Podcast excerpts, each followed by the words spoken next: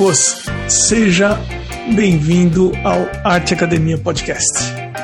Muito obrigado, Emerson, pelo convite. Estou muito feliz de estar aqui e espero contribuir de alguma forma. Eu tenho um link na bio em que as pessoas podem indicar artistas.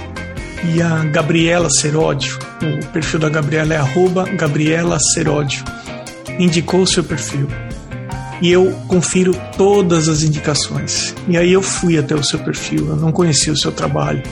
Primeiro, eu fiquei de queixo caído com o seu trabalho. Parabéns, o seu trabalho é de um nível assim fora da curva.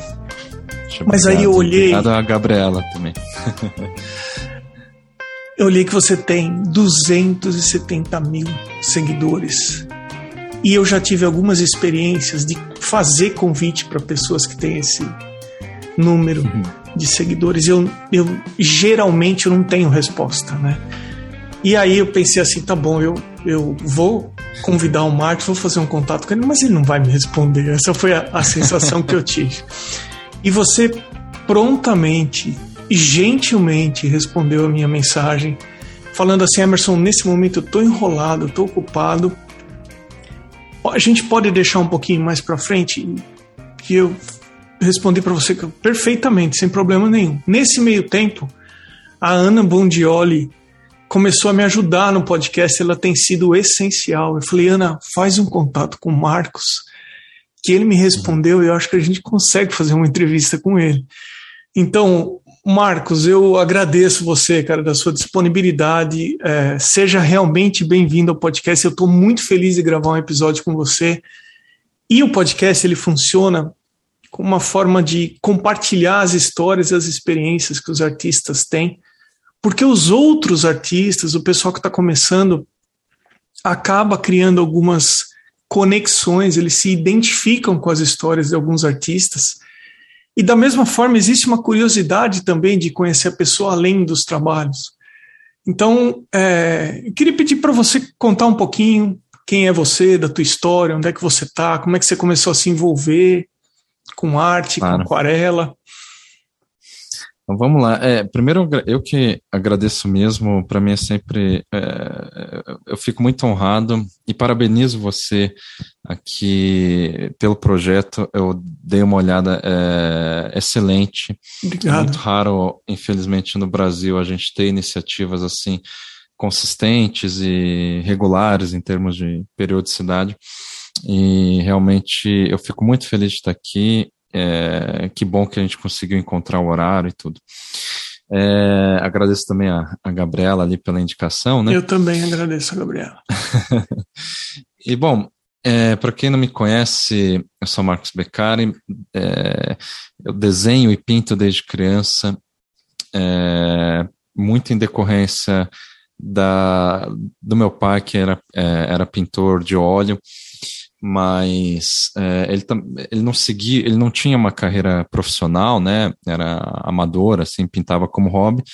Mas, em todo caso, eu sempre tive esse contato com a arte desde criança. E isso faz muita diferença, né? Depois também, é, enfim, sempre tive o apoio é, da minha família. Meus pais sempre me colocaram em cursos, desde quando eu me conheço por gente, eu não sei nem precisar qual a idade ou qual foi o primeiro curso que eu fiz.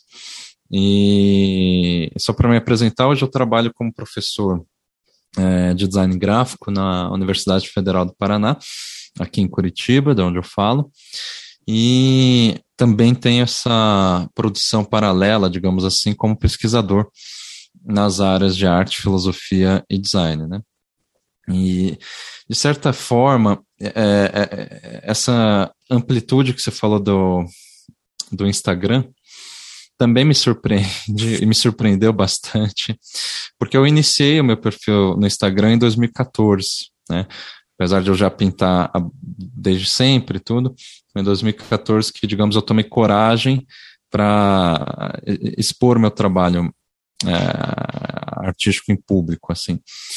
E desde então é, a, a coisa foi alavancando assim de uma maneira muito rápida e isso me surpreende, fico muito feliz de, de, de certa, é, de, é, de certa forma influenciar mesmo. Eu vejo assim que as pessoas me seguem por é, quererem se inspirar no meu trabalho, aprender coisas. Só no, no começo desse ano eu, come, eu resolvi fazer um Patreon para é, ter um primeiro retorno a partir disso. Então, o que me surpreende basicamente é o fato de que, como vocês podem ver, eu sou novo, né? Eu tenho 34 anos e é, já ter esse alcance que eu sei que, assim, tem muitos artistas com alcance muito grande, mas no Brasil é um número expressivo esse que eu já obtenho é, no Instagram. E, e é, é, é, engraçado, porque realmente a, a minha experiência com a pintura, é bom deixar claro isso, não é aquela de alguém que sempre trabalhou com isso. Embora eu sempre tenha pintado, né? Depende do que a gente entende por trabalho. Mas eu quero dizer que eu nunca ganhei dinheiro com isso, eu nunca vivi é, pela pintura, né? E, e, então isso sempre foi, de certa forma, algo que é, eu sempre gostei de fazer, né? É, eu sou apaixonado por, por pintar. Eu acredito que boa parte do reconhecimento tenha a ver com uma espécie de é, seriedade que o pessoal vê, é, que eu acredito que eu transmito por meio do trabalho, seriedade para não dizer certa obsessão, é, de levar a coisa muito a sério mesmo, né? mas eu nunca é, trabalhei mesmo como pintor ou ilustrador. Isso é algo que eu até já tentei, é, tive experiência com galerias, por exemplo, é, com, enfim, é, trabalhos comissionados, mas sempre foram, é, por azar meu, talvez, experiências ruins. Eu perdi muito dinheiro, perdi muita pintura, perdi muita, muito tempo mesmo com isso.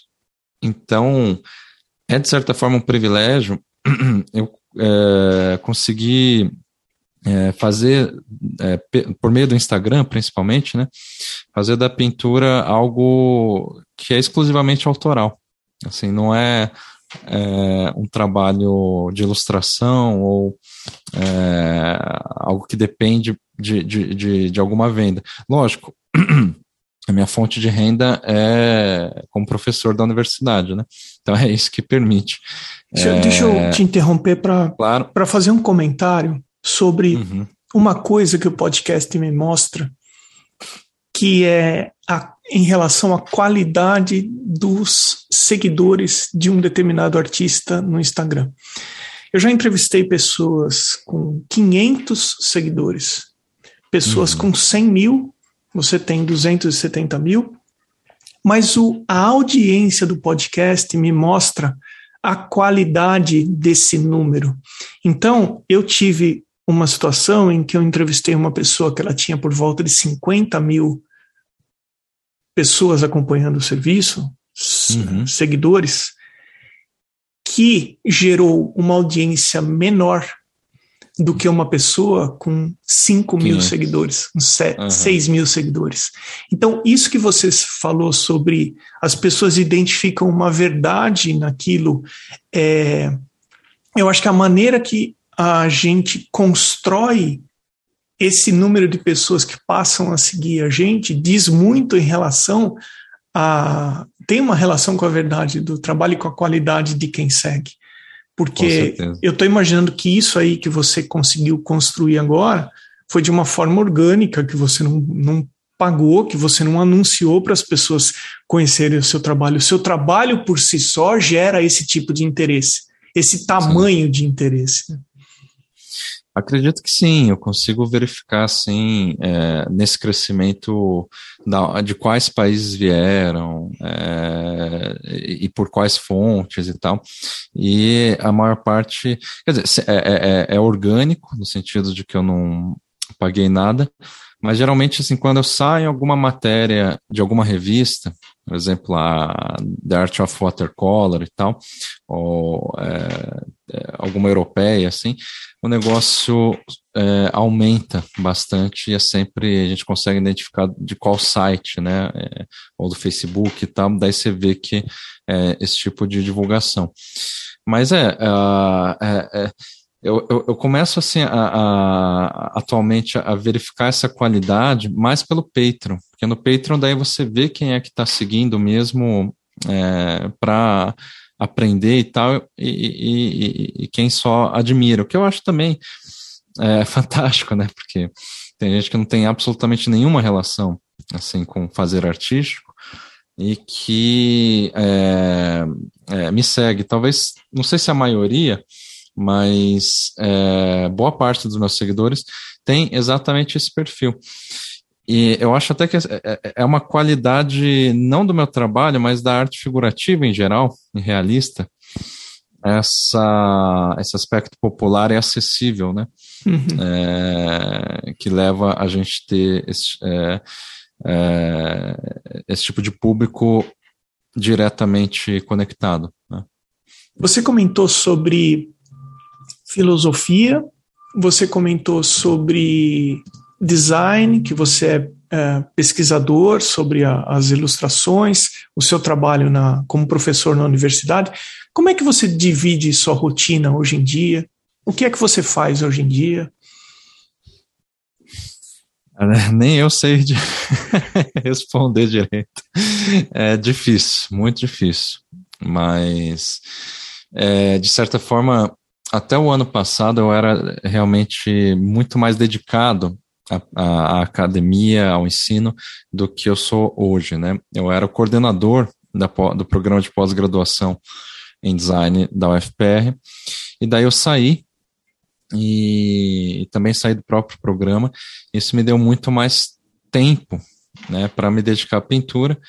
E, e, foi uma mudança de chave muito interessante, porque foi assim, a primeira vez que eu comecei a alugar um, um, um estúdio para trabalhar, sempre, antes disso sempre trabalhei em casa, é, então, a, a, primeira vez, enfim, que eu inseri a pintura no meu, na minha rotina de trabalho, inseri de fato, assim, porque era sempre algo que ficava na, nas bordas, assim, e, e ainda estou aprendendo e tropeçando bastante em como levar isso, talvez profissionalmente mesmo, é, pelo menos enquanto rotina de trabalho.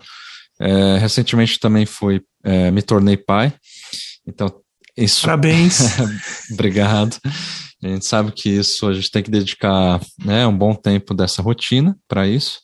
E então estou ainda numa loucura muito grande, sem saber direito nem como. Algumas pessoas me perguntam assim, no Patreon principalmente, como que você se, se organiza? E sendo muito honesto, eu é pelo Google, calendário do Google. não tem muito segredo, sabe? É tudo meio caótico mesmo. A gente vai vendo ali os buracos que tem e tentando ajustar as coisas. Mas você continua dando aula na universidade ou não? Continua? Continuo, daí só para graduação, né? Eu leciono disciplinas de desenho, de observação. É, aliás, o nome atual é desenho figurativo e é, disciplinas de história, teoria e design. Né? Marcos, eu já conversei com vários aquarelistas. Eu uh, sou leigo em relação à aquarela, embora eu já tenha experimentado, mas aquarela definitivamente não é minha técnica. E eu tenho uma curiosidade genuína de saber o que o artista considera ser uma boa aquarela. E estou olhando aqui no seu perfil, embora você coloque aqui Let the Water Be Your Guide, é, o seu trabalho, você me corrija por gentileza se eu estiver errado, é, por ser aquarela, até que eu vejo bastante controle nas suas imagens. Né? É, o que, que, que você me diria sobre isso? É uma excelente pergunta e de fato, sempre é, o que eu ouço falar desde criança é que a aquarela é, sei lá, o terror dos artistas em geral. É, meu pai dizia isso, e tá uma coisa é, que aterroriza, né, pelo descontrole e tal. É, por, por isso que eu, eu adotei esse slogan, que na verdade é, não é meu, né? Let the water é, be your guide, é do Bruce Lee. Do Bruce Lee? É uma frase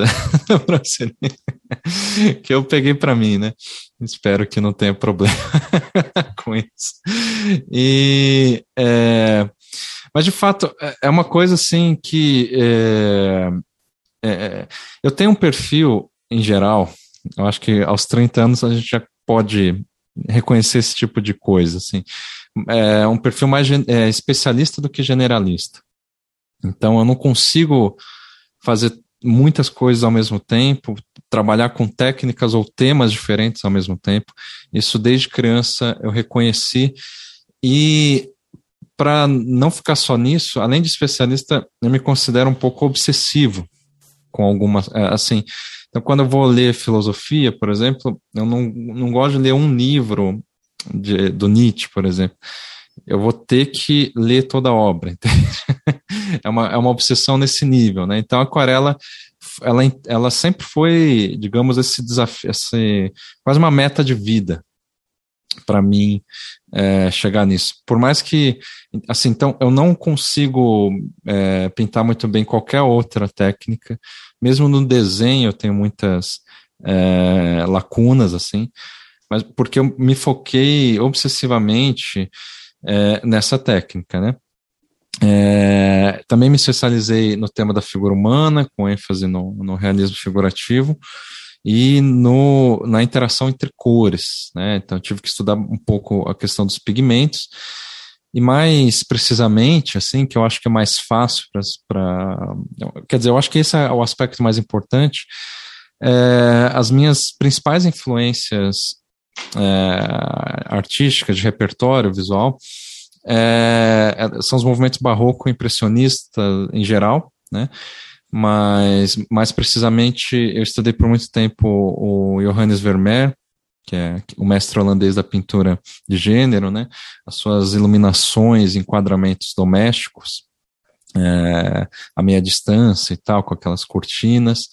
Também me dediquei a estudar o que eu chamo, e muitos chamam de Santa Trindade, do, da passagem do século XIX para o XX, que é o italiano John Singer Sargent, o espanhol Joaquim Sorolha, e principalmente o sueco Anders Zorn, é, que, eu conhe, é, que eu me identifico muito com o Anders Zorn, porque diferente dos outros dois, ele começou a pintar e ficou por muitos anos pintando só aquarela, ele não começou com óleo, é, e só é, depois dos 40 anos, mais ou menos, que ele começa a pintar óleo, né?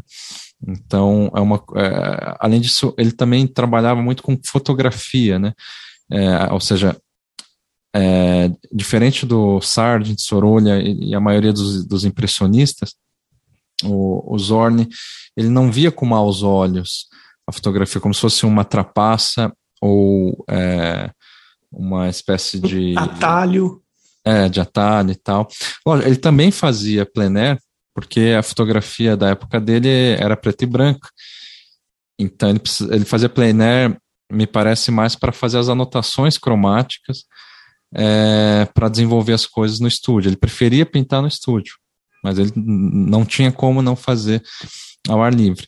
Então me, me influenciou muito assim estudar a, a obra dele apesar de que a, a, personalidade dele é muito difícil, né? Para quem conhece a história do Zorn, sabe que ele é muito arrogante, né? Quando ele tinha 20 anos de idade, ele saiu, ele saiu lá da academia que ele fazia, eu esqueci o nome exatamente da academia de arte que ele fazia, porque ele disse que já conseguiu superar todos os ante antepassados e os contemporâneos. Caramba, com 20 anos! com 20 anos é bom, né? Puxa vida! O Zorn era esse cara. Mas, enfim, mesmo assim, eu acho interessante. Eu copiei muitas pinturas dele, as aquarelas, e também do Zorn e do Sorolha, que tem cada qual suas qualidades. Desse mesmo período histórico ali, eu também me influenciei, conheci né, a tradição do realismo russo do Elia Repin, ou Repin, não sei como se pronuncia, também a tradição do realismo estadunidense por meio do Islon Homer, o Edward Hopper, e dos artistas contemporâneos, eu sou muito influenciado pelas águas do, de um polonês chamado Stanislaw Zolates, aquarelista, é, o chileno brasileiro Gonzalo Cárcamo, né, que foi meu professor também, do espanhol Cesc Farré, os norte-americanos Stephen Scott Young e Mary White, e também, por fim, do meu conterrâneo brasileiro Eudes Correia. Estou dizendo tudo isso, é, pra, eu, eu, sei que você não, a sua pergunta foi o que, que é, qualifica uma aquarela como uma boa pintura, do meu ponto de vista. Eu já vou chegar lá. É tranquilo. eu acho importante assim mostrar um pouco é, de qual lugar, né, qual contexto e referências que eu tenho em mente antes de responder isso, assim. E também, antes de responder isso, como que eu particularmente encaro a aquarela, já que não é um trabalho comercial ou, ou sequer uma fonte de renda, assim. É, eu, eu costumo dizer que, para mim, é quase como um esporte, né? É uma questão de técnica e regra, e requer toda uma, uma autodisciplina e aprendizagem. Então, você precisa conhecer não só os materiais, mas também os gestos corporais, incorporar os, a, uma certa gestualidade, e só depois de um tempo, de muito tempo, é que vem alguma brecha para o improviso e para alguma coisa que a gente possa chamar de talento ou estilo próprio. Isso é uma coisa assim que demora muito na aquarela. É por isso que eu vejo como um esporte, né?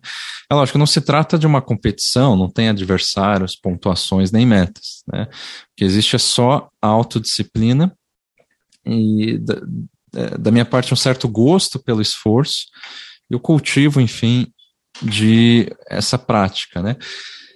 Se eu digo que é quase como esporte, é porque eu não considero é, para mim, assim, a aquarela como um mero passatempo ou uma brincadeira, né?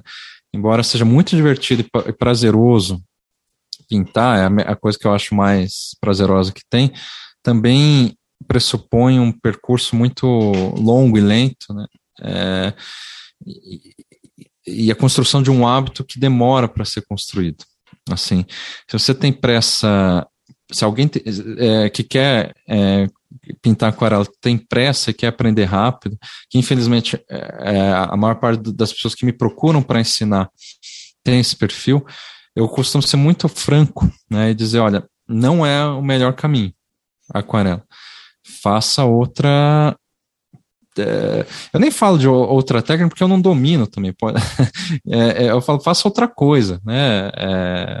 Escolha alguma, sei lá, jogue videogame, pule de paraquedas, que me parecem coisas né, é, mais fáceis de se aprender. A pintura em aquarela é outra coisa, né? A aparente fluidez e espontaneidade que é própria da aquarela pode, pode ser enganosa, porque ela, mesmo essa, esse aspecto é, orgânico ou espontâneo, requer e resulta né, de uma prática rigorosa e disciplinada. É, então, assim, respondendo a sua questão, depois de tudo isso, né, o que, que eu considero uma boa aquarela? É aquela que transmite uma compreensão geral da técnica em aquarela, né, com, que é uma técnica que eu acho muito voltada para iluminação e para expressividade das pinceladas. É, que me parece, daí assim, posso estar totalmente enviesado, é, a aquarela permite mais do que qualquer outro meio você chegar em determinadas formas de iluminação, determinadas composições cromáticas e expressividade na pincelada, né? É, eu adoto sempre referências fotográficas, então o meu dilema e o meu desafio diário para pintar aquarela é de quebrar o aspecto fotográfico, mas também sem chegar numa coisa totalmente abstrata ou que não tenha mais nenhuma relação com a, com a fotografia. Isso passa por, por, por construir os valores, né, estudar os valores tonais da fotografia, é, estudar diversas possibilidades de composições cromáticas, até chegar num entendimento integrado do processo daquela pintura específica de modo a obter uma consistência realista e também uma atmosfera vibrante no uso das cores e das pinceladas. De novo, assim, a minha influência do Zorn, por exemplo, é muito. É, resume isso um pouco. O método principal do Zorn, já que ele lidava com fotografia, mas também ia fazer o plein air para capturar as cores, digamos assim, era fazer uma série de estudos de modo a ter a, a integrar toda a composição é, cromática, enfim, todos os elementos mentalmente, a ponto de quando ele chega, é, é ele tem que ter certeza para chegar a fazer uma pintura final, depois de alguns estudos, fazer o mais rápido possível. E isso só vem assim depois de você organizar e planejar muito bem isso na sua cabeça. E a história do Zorn é muito interessante nesse sentido, porque ele literalmente tinha que lidar com assim uma referência fotográfica em preto e branco, as cores que estão lá fora, fazer uma série de testes, organizar na cabeça e despejar, digamos assim, é, na tela ou no papel, toda uma composição que tem que estar perfeitamente organizada previamente, né? Eu ouvindo desse lado aqui, Uhum. Pegando um gancho que você fez um paralelo com o esporte, eu sou um aficionado por tênis, eu adoro o tênis, eu joguei por muitos Nossa. anos. Então, vamos tentar uhum. é, levar em frente um pouco esse paralelo, essa analogia que você fez. Uhum. Para formar um campeão, ele tem que passar por 15 mil horas de prática, Cara. E ele não vai ser campeão de um torneio se ele começou a jogar tênis dois anos atrás. Ele não vai ser. Ele tem que começar a jogar com 4, 5 anos de idade para se tornar campeão com 22, com 23. O que você falou que torna uma boa aquarela, na verdade, é o que vem daquela aquarela para trás. É tudo o que a pessoa estudou. É todas as frustrações que a pessoa teve, e tudo o que ela conseguiu é construir com estudo e prática, e aí sim, aquilo vai ser, por consequência, uma boa aquarela. Exatamente. Você me lembrou de um, que um dos meus professores de aquarela é, me, já me disse que é, é, é, que quando você falou das 15 mil horas do, do tenista, né? Ele falou que assim para você começar a divulgar o seu trabalho, é, uma, é um conselho um tanto rigoroso demais, mas você precisa ter pelo menos mil trabalhos. É, mesmo que seja desde o primeiro, você tem que contar mil. E eu não, não tinha mil naquele momento, e eu falei, bom, mas talvez eu tenha já feito mil ao, ao longo da vida. Ele falou, não, não tem talvez, você tem que me provar que, que você tem esses mil e me mostrar e tal. E aquilo ficou na minha cabeça, e de fato, antes, é, uma das coisas que me fez decidir abrir o Instagram foi verificar se eu já tinha mil aquarelas pintadas. Antes de começar a, a. E eu não postei essas mil, obviamente, porque são, são coisas, enfim, que eu não me orgulho nem um pouco, enfim, são um percurso do aprendizado. Então, a partir daí eu comecei a ter uma certa segurança, né? Mas, de fato, é, você, é, é, se não houver essa. É, eu costumo dizer que aquarela é uma coisa que, se você não pratica, diferente de andar de bicicleta, né, como se diz, você desaprende, você é, até regride bastante. Né? Eu fico, sei lá, dois meses sem pintar, aí são pelo menos mais dois meses para voltar a pintar. No sentido de re, tentar recuperar onde eu parei ali, entendeu? É, o nível da coisa. Quem tem a paciência ali de descer um pouco na, no meu Instagram vai ver que há uma, é, não digo um progresso, mas há uma diferença muito grande ao longo dos anos nessa minha pintura. Né? É, eu era um pouco assim mais abstrato e solto antes, e daí acabei indo cada vez mais para o realismo. É, no entanto, não chego, na maioria da, da, da, das pinturas, a uma espécie de hiperrealismo, ou procuro não chegar, porque eu acho que esse não é exatamente o parâmetro que eu tenho.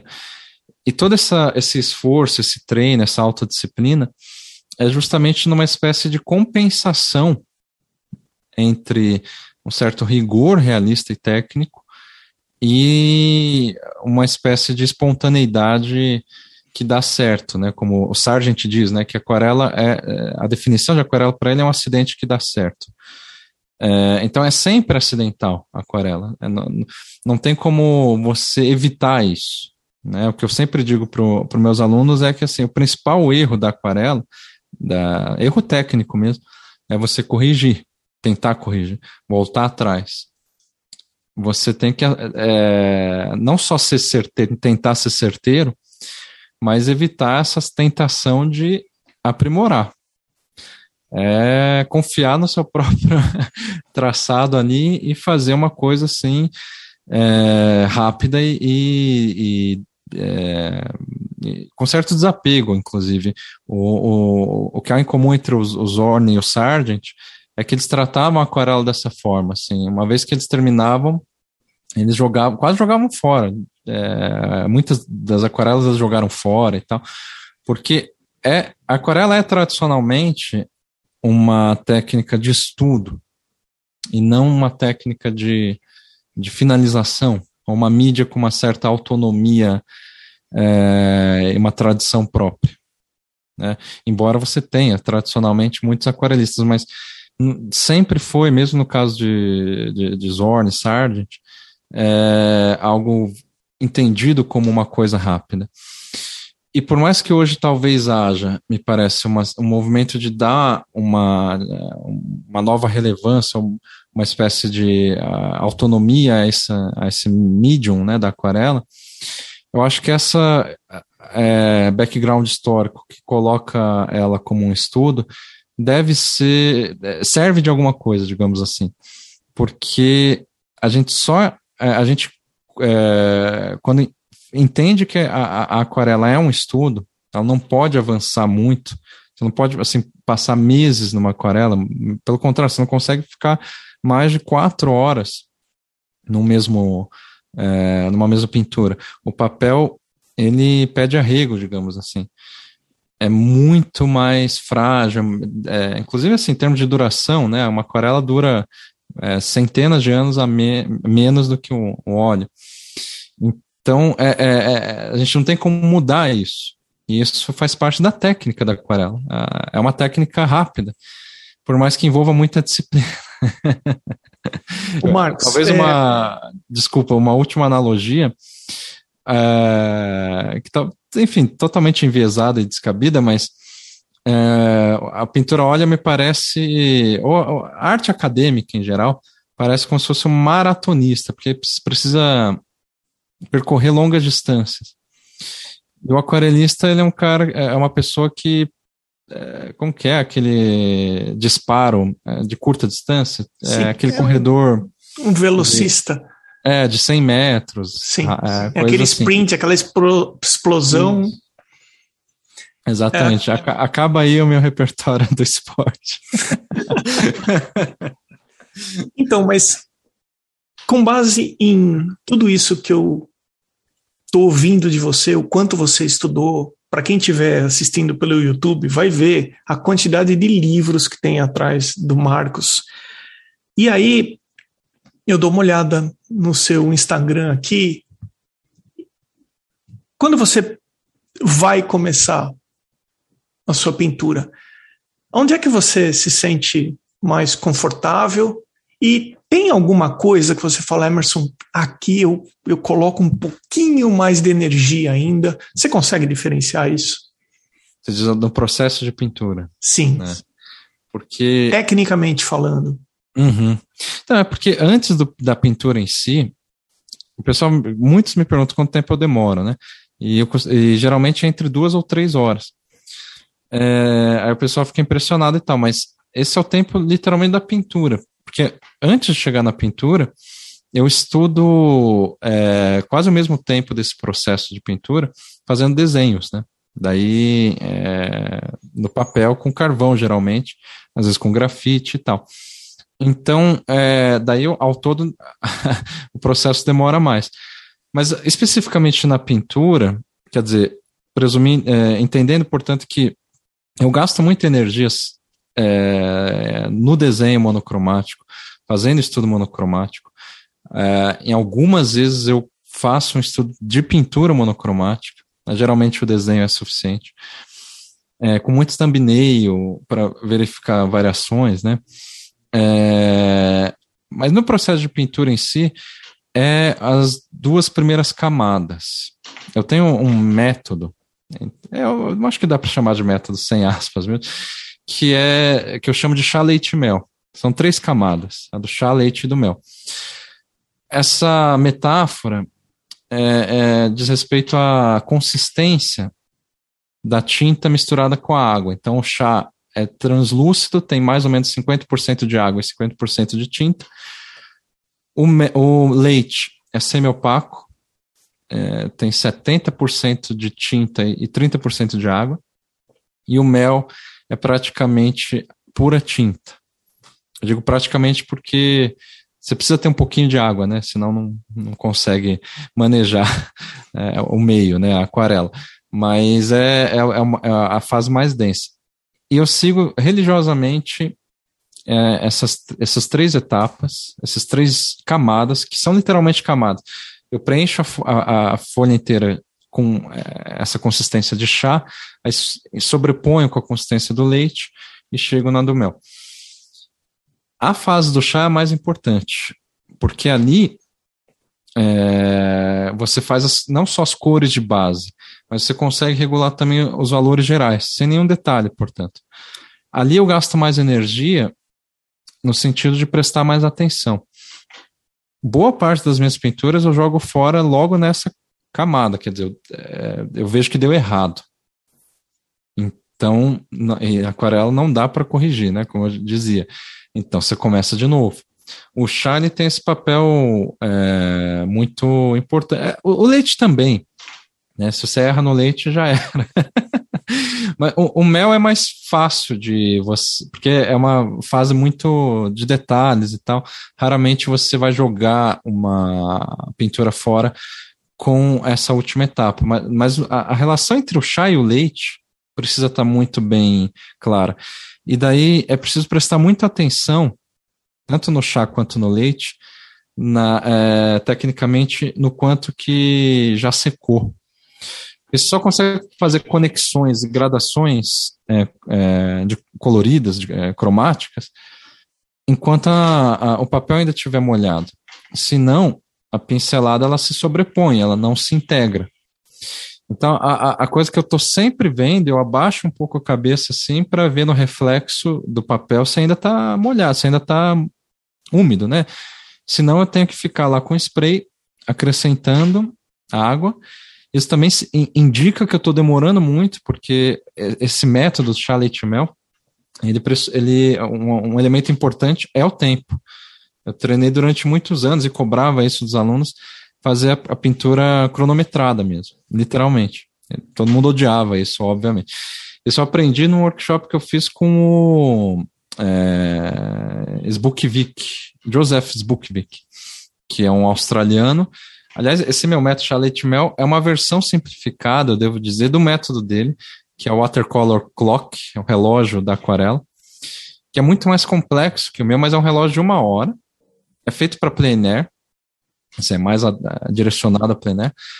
E daí a cada cinco minutos tem uma função ali e que segue mais ou menos essa ideia do chalet mel, mas são mais camadas e, e, e, mais bem detalhado.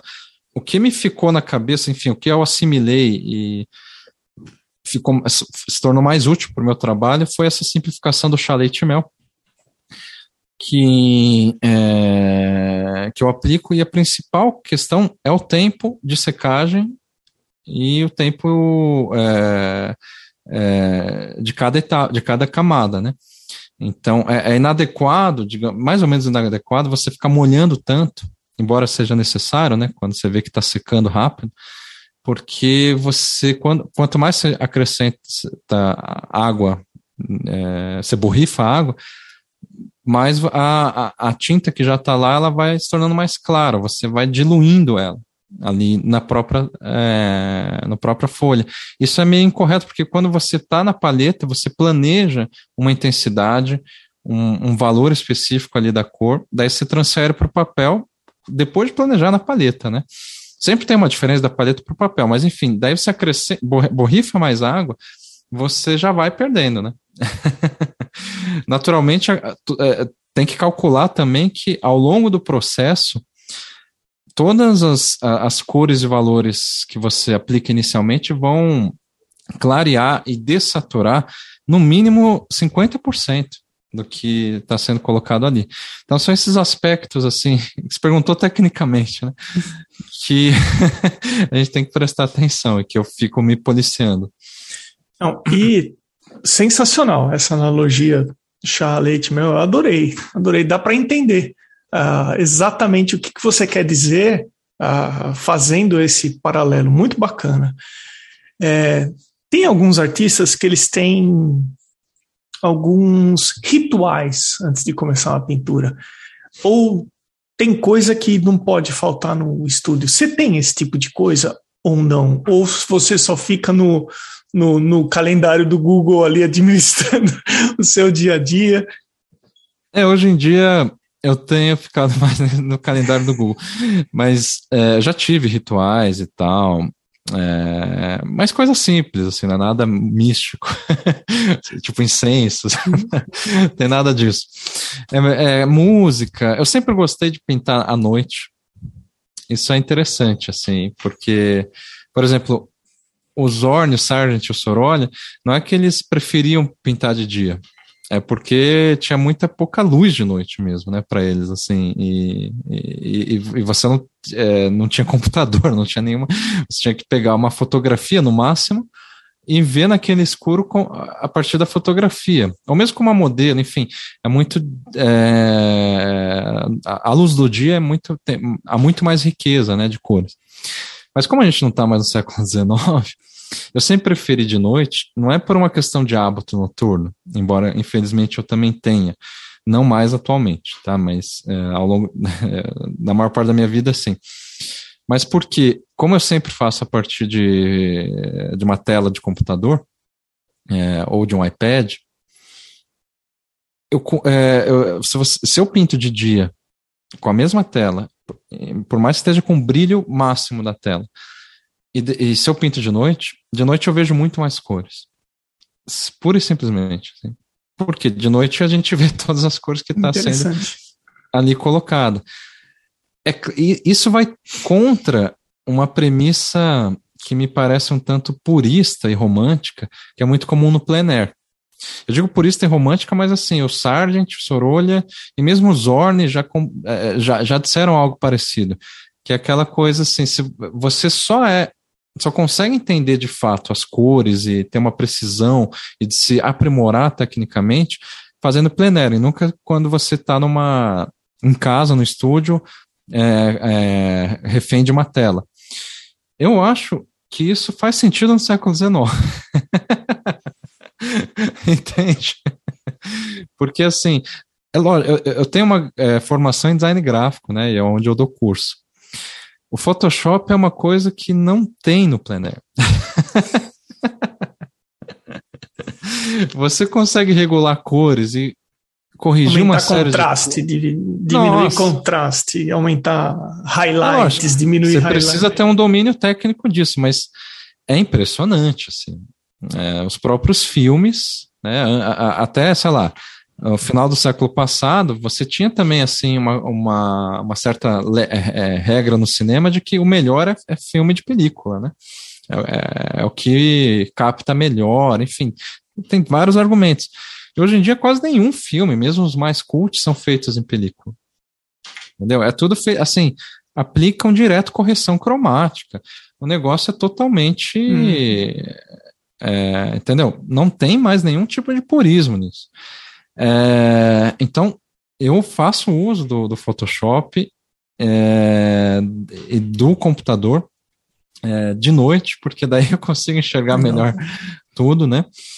E esse era o meu ritual. Agora, atualmente não. Atualmente, como pai, você não pode ter vida noturna. Aí é um esquema de eu vou pro, pro estúdio lá que eu disse, né? É, me viro de dia mesmo, enfim, e levo todas as minhas coisinhas ali. E hoje em dia eu estou filmando, né, pela primeira vez o meu processo de, de pintura.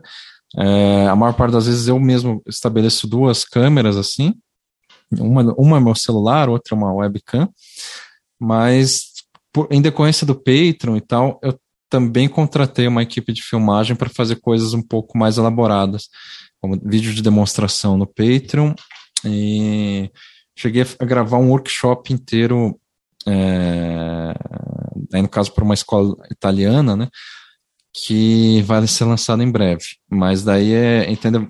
Nesse contexto, a minha rotina é, é não só diuturna, como também é, tem, o tempo tem que ser muito contado. Hum. É, é, tem, tem, tempo para sair, para entrar e sair do, do, do, do estúdio, tem tempo para os caras lá que estão gra gravando, né? É por hora e tal. Então é um negócio que tem que ser organizado. Eu queria aproveitar a tua experiência dando aula na faculdade e esse contato com os alunos e com base também em tudo que você estudou, com base no quanto você sabe, no nível do seu trabalho, você identifica alguma coisa, algum erro ou algum tipo de atitude no pessoal que está começando a aprender que você poderia dar uma, alguma sugestão para o pessoal? Olha, siga mais para esse lado, vá mais para esse lado aqui. Algum tipo de conselho, algum tipo de sugestão para quem está começando na aquarela?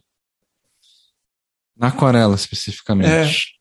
Que eu poderia falar do design ou da ilustração, assim, que o pessoal. Mas, mas eu não teria nada a dizer, assim, de negativo. Eu vejo, na verdade, é, que o, a, o pessoal de design gráfico, por exemplo, já, tra já traz muito repertório e referência, muito mais do que eu mesmo, assim.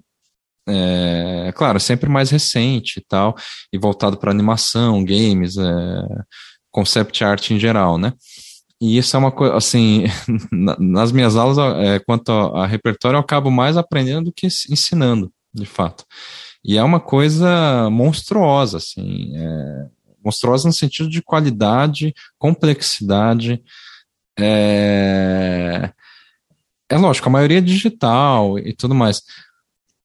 E daí é, eu acabo assim me sentindo tanto até ortodoxo e tradicionalista quando eu falo das minhas referências, porque, sabe, quando eu falo de Zorn, por exemplo, ou Sard, eles falam, ah, já ouvi falar isso numa aula chata, que, ou num tutorial que eu vi no YouTube, que um cara lá comentou que isso é importante. Então você tem esse viés mais pragmático também, né? Não, tudo bem, a história é legal, mas. sabe? Não tem nada contra. Mas eu quero mesmo é aprender logo uh, com que, que, o que, que restou dessa história, enfim, a questão é, técnica da coisa. É, e lógico, isso me entristece um pouco, porque do, de um ponto de vista acadêmico, é, a gente quer preservar, tem esse já um caráter um tanto conservador e, e tradicionalista. Agora, é, por outro lado, o que eu vejo assim é, do pessoal de aquarela é justamente essa pressa muito grande. Daí especificamente quem quer aprender aquarela, né? Porque eu estava falando agora dos alunos de design gráfico e são muito poucos que vão para aquarela. É, na aquarela o problema é a pressa porque e, e, e, é complicado porque eles me vêm fazendo demonstração de uma, duas horas no máximo e vê que o negócio precisa ser rápido, mas você não tem nenhum tipo de macete, nenhum tipo de tutorial mesmo que vai te fazer pintar naquela velocidade. E ao mesmo tempo eu sempre fico falando, é necessário ficar nessa velocidade. Então o processo de aprendizagem é muito tortuoso na aquarela. você tem que, de certa forma, desapegar e saber que vai, precisa, tipo, gastar muito papel, jogar fora mesmo, e antes de você dar conta é, de, de, um resultado minimamente satisfatório. Assim. É, e é lógico, esse é o um aspecto principal. existem lacunas no desenho, na estruturação, em conceitos assim básicos de, de gradação tonal, mesmo composição, muitas vezes. É, mas são, de certa forma, não é fácil de resolver, mas você tem um caminho assim mais linear e, e assim passível de você organizar e resolver de alguma forma. Agora, aquarela é uma questão assim, eu sempre falo, a única coisa que você precisa saber tecnicamente de aquarela é chá, leite e mel. É simples. Então, a teoria não é extensa. Lógico, tem teoria da cor, assim, estou tirando todos os elementos é, é, que você tem em outras pinturas sim, também, sim. né? Mas, em outros meios. Então, o que importa na aquarela é chá, leite e mel. A, te, a, a, prática é muito mais difícil de você dar conta do que a teoria, né? Uhum. Isso é, é, há um disparate muito grande com o qual muitos se frustram. É, eu tenho feito mentoria lá no, no Patreon e é difícil manter as pessoas ali. Né? É, porque também pode parecer para as pessoas, não, que eu estou segurando, sabe aquela coisa? Você não está escondendo segredo e tal. É, mas, e daí eu acabo perdendo mesmo. Patreon é uma coisa assim, entra e sai gente to, todo dia. Né? É, por quê? Porque não há muita paciência uhum. né, para o pessoal. É, a aquarela exige essa paciência para é, pela prática mesmo de ficar insistindo. É, eu vou apontando os erros e tal, mas uma espécie de é, psicoló uma espécie de psicológico de você não se frustrar com aquilo. Sabe? Legal. Marcos, a gente está chegando no final do nosso bate-papo e eu sempre deixo no final o entrevistado à vontade para ele falar alguma coisa que, sei lá, a gente não abordou e você acha que é importante. Mas tão importante quanto são as pessoas que apoiam esse podcast. Esse podcast tem sido é, feito desde julho de 2019, ininterruptamente, toda terça-feira. É, a partir de agora, as pessoas podem apoiar o podcast diretamente no site, indo lá no arteacademia.com.br, clica na página podcast, tem duas opções de apoio. Você pode apoiar anonimamente, ou então você pode ter o seu perfil aqui. É uma forma de eu retribuir o apoio dessas pessoas. Estou falando de 10 reais e de 30 reais por mês. É massa. Essas pessoas que eu vou falar agora são as pessoas que estão apoiando o podcast no dia que a gente está gravando o seu episódio. Eu sempre sugiro para que quem ouve o podcast também prestigie essas pessoas. Arroba na frente, Vinícius Mendes Arte, Sérgio Underline Fuentes Underline Ilustra, Pellegrini Ivana, Osvaldo Underline Soares Underline Arte, msouto.arte, Mônica Mendes Artista, Maia Underline Paintings, Mário Sérgio Freitas, Mari Delmonte.arte, Irmigar Underline Desenho, desenho.designio, Elaine underline art, underline drawings, Duarte underline Vaz underline, Cibele Monteiro.art, Beatriz underline Lima underline arts, Amanda underline Novaes underline arts e arroba arte gravura. Eu agradeço os apoiadores anônimos também. Marcos, eu também agradeço muito você. Tem alguma coisa que a gente não conversou que você que gostaria de deixar gravado aqui no seu episódio? Não, acho que foi excelente o papo. Eu agradeço de novo a oportunidade. É, talvez só, assim, é, algo que eu disse rapidamente no, no, começo, da importância desse projeto é, no contexto nacional. Né? É, é, por conta dessa minha experiência no, no Instagram, a maior parte dos meus seguidores, tipo assim, mais de 80%, não é brasileiro. É, então, é por isso que eu não tenho nenhum tipo de, é, sei lá, eu, eu acho, né, modéstia à parte, assim, que eu não tenho nenhum tipo de afetação de, é, de andar na rua ou qualquer coisa, porque ninguém me conhece aqui no Brasil. E lá fora também, né, assim, 270 mil não é nada, assim, é, tá, tá espalhado ao redor do mundo. É, mas a questão é justamente que aqui nunca se valorizou a, é a, a, pintura acadêmica ou tradicional, sentido analógica, assim, simplesmente. A, a, arte em geral e a cultura. isso é chovendo molhado dizer que isso não tem quase nenhum valor é, é, pensando no, no, percurso histórico brasileiro. Mas no, no, no meu caso, assim, a, o, o, custo de materiais, né, de aquarelas, essa é uma das coisas que eu falaria para o iniciante. É muito caro. É muito caro. Mais de metade do que você vai pagar é para o governo. Assim. É. É, e, se eu não me engano, assim, é, me parece que é muito mais caro, inclusive, do que qualquer outra técnica, do que óleo, do que escultura. Porque você tem alternativas é, muito boas, não só nacionais, mas de distribuição de marcas importadas no Brasil. É, aquarela não. Aquarela, sim, um papel, é, uma folha 5,6 por 7,5 está mais de 100 reais hoje em dia. Uma folha.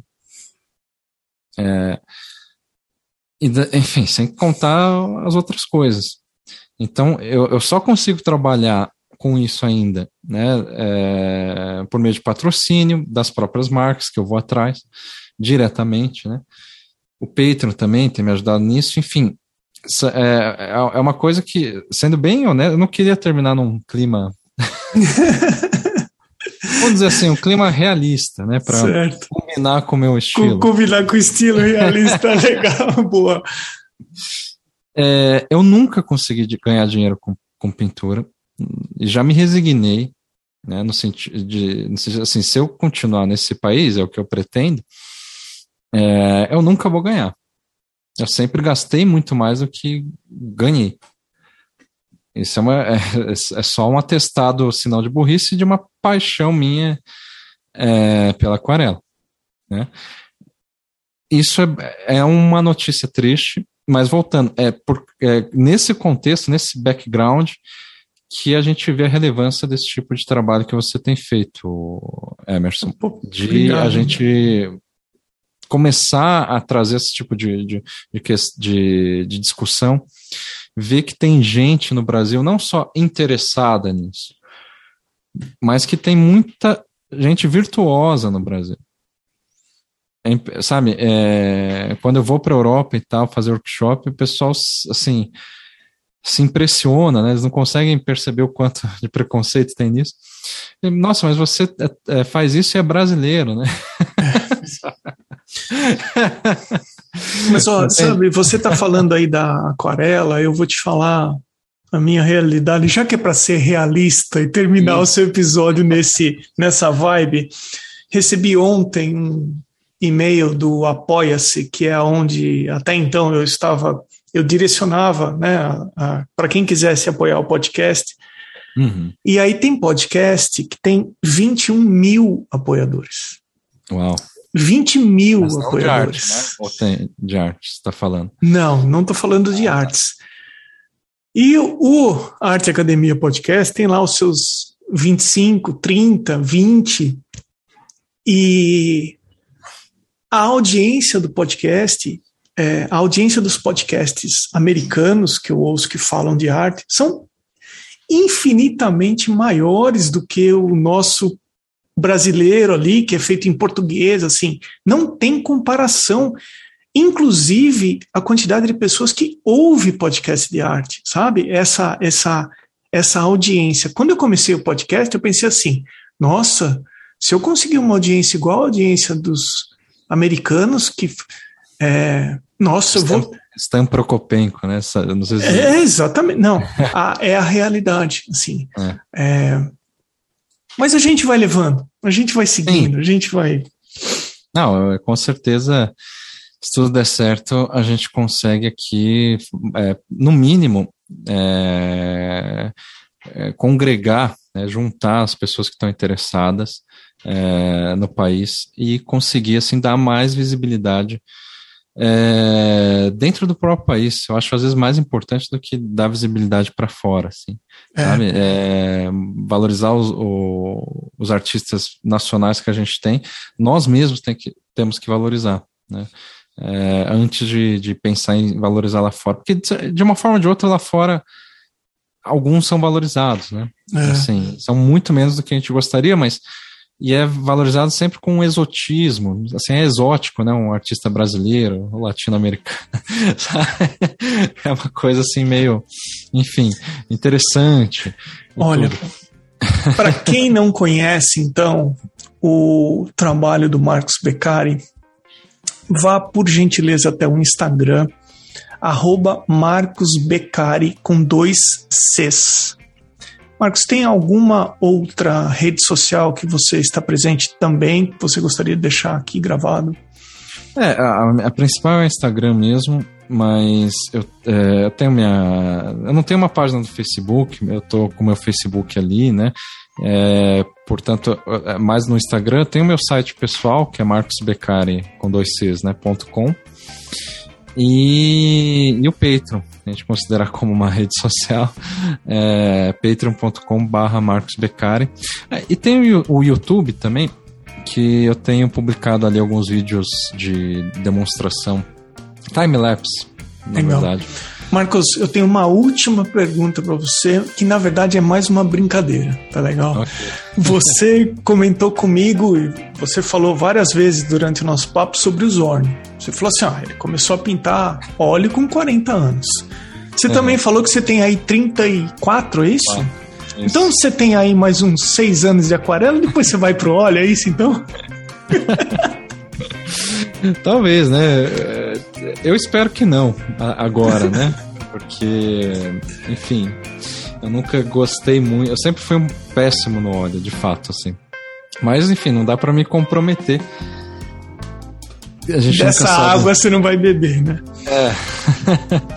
Vamos ver o que acontece. Óleo. Você pinta óleo, Emerson? Eu, eu, eu pinto óleo. É. É. E o que você falou de maratona caiu assim perfeitamente. Para é mim, é subir uma escada daquelas escadas de 200 degraus, assim, sabe? Você começa e sobe mais um degrau, sobe mais um degrau, enfim.